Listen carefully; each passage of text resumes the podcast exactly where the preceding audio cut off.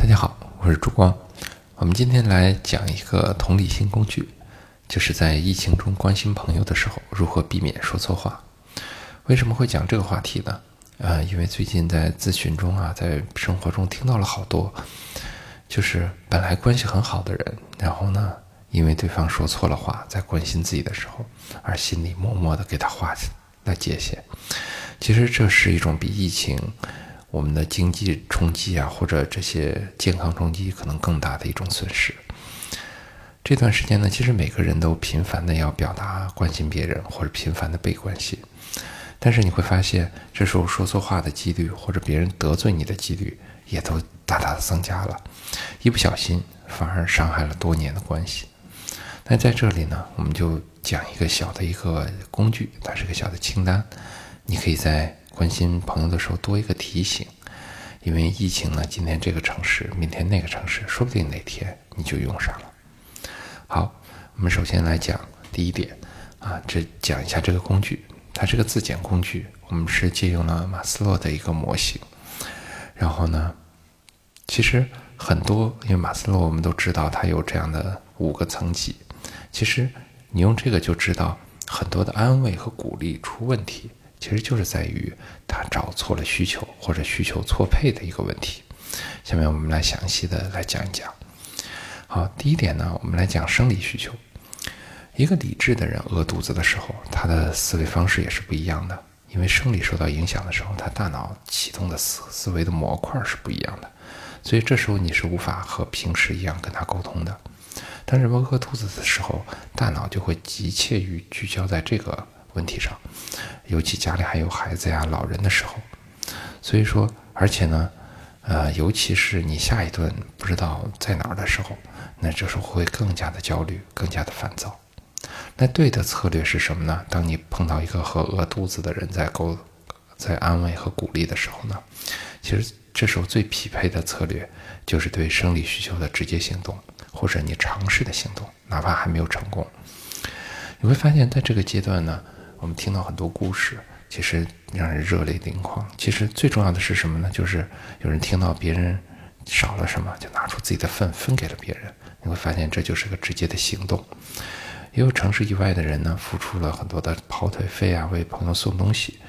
然后也有人搜集了很多团队的团购的信息啊，分享给上海的朋友。那这些呢，都是需属于需求的匹配的，因为它是一个直接的行动或者尝试的行动。你会发现，当面对赈灾的时候，因为他直接面对的是生理需求，这时候一定要少说话，多做事。在生理需求，其实这是他最需要的。那错的策略是什么呢？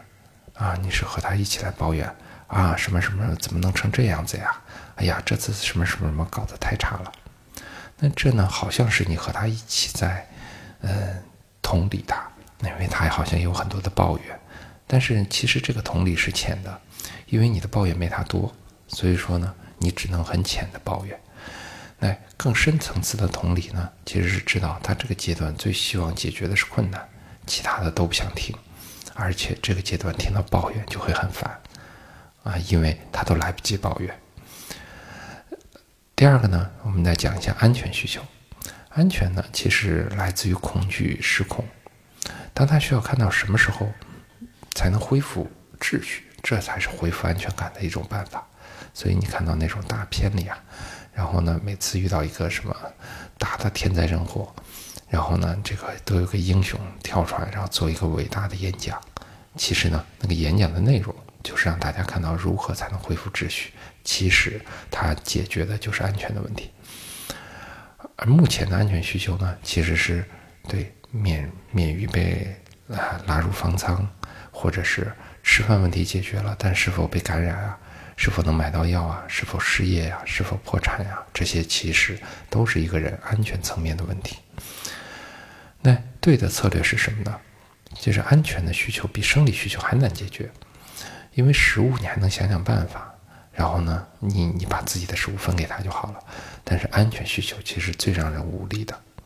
如果你做不了什么，其实你可以单独的为他祷告。不要为一群人祷告，而为具体的人祷告。每个人都希望别人在为他祷告。其实这是一个非常重要的支持。如果你有梳理能力，可以和他讨论现在有哪些是可以掌控的，有哪些是确定的。在不确定中，总有那么一点点是确定的。当他从迷雾中被剥离出来的时候，人们的安全感就会加深。那错的是策略是什么呢？就是你告诉他说会好的，其实说这句话代表你比他还无力。其实可以不用说，或者转发给他一个新闻，新闻上有一些好的消息，这不是一个好的策略，因为新闻都是二手的，而对方在一手，所以说这时候呢比较容易有反效果。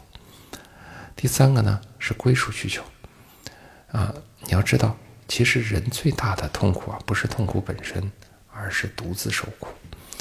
当人们看到还有许多人和自己在一起承担时，这时候就产生了心理学中的普通话的这样的一个效应，这时候的感觉就会好很多。因此呢，这时候呢，你看到他的命运共同体，让他知道谁与他在一起，这时候呢，就会给他一些力量。那这时候对的策略是什么呢？就是帮他找到真实的命运共同体。你比如说问问他啊，邻里之间怎么样啊？因为。在这个形势下，一个团购单位就是一个命运共同体，啊，也许是一个小区，甚至是一个楼。上海呢，经此一役呢，其实邻里关系就会变得可能非常的好，因为大家是吃饱肚子的命运共同体。你和他讨论邻里关系是如何互助的，这些就是让他看到可掌控的部分，啊，这些都是会产生力量的。然后呢，嗯，如果你告诉他说，我可能没有完全。没有办法完全体会你的心情，这句话其实要比你对他说“我理解你”要安全的多，因为这时候呢，其实你也在表达你在尊重真实的命运共同体，啊，因为你没有在那个受灾之中的话，它就不是一个真实的命运共同体。好，那错的策略是什么呢？就是，呃，如果你要找到的错的那个命运共同体，那对方就会很生气。比如说哪哪哪加油啊，我们都是哪什么什么人呐之类的话，其实这个话为什么安慰不到人呢？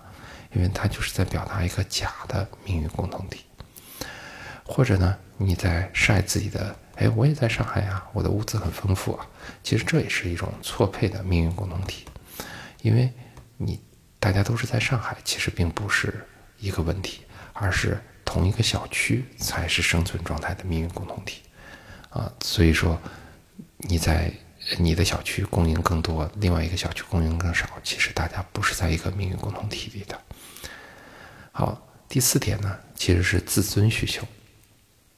自尊需求是什么呢？就是你看到他的能力、付出，还有取得的结果，给他信任和尊敬。每个人的努力和付出还有成果，都希望被人看到、被人欣赏、被人尊敬的。当默默的付出无人看见的时候，那这时候你看见就会给他莫大的鼓励。所以对的策略呢，就是很多人呢，其实在这时候呢，仍然在竭尽所能的呼吁啊、组织啊、帮助啊。然后呢，还有更多的人在花大量的时间抢菜、做核酸的情况下，仍然在努力的照顾好家人，并努力的工作。其实这些都是超越了他以前的能力，然后这些都是很好的自我成长。其实你看到他爆发的这些超能力，呃，给予你他的尊敬，其实这也是非常鼓励重要的鼓励，也会带来力量。而错的策略是什么呢？嗯，第一种呢是人们总是习惯于把个体自尊扩大到集体自尊上，这时候呢，你去跟他歌颂集体的付出、集体的成果，你看到了集体，而你没有看到个体，其实往往会让人无所适从。还有一种错误的方式呢，就是只看到了同情，没有看到尊严。在咨询中呢，我经我也听到，呃，这一两年呢，很多人会怀着一种隐藏的优越感，来去关心和问候海外那些疫情严重的朋友。其实这也是让人抵触的一种东西。好，最后做一个小结。其实疫情中最严重的损失，就是失去那些本来其实很好的关系，仅仅是因为对方。其实说错了话，那我们就把它归为和他价值观不同。其实呢，对方也不见得就是价值观不同，有时候只是对方想说点什么，让自己让你感觉好一些，但是他也很无力而已。而下次呢，轮到我们安慰别人的时候呢，我们的表现也一点不会不见得会更好。我们一定要看到这一点。所以说，宽容一些别人，因为毕竟我们都是无奈的命运共同体。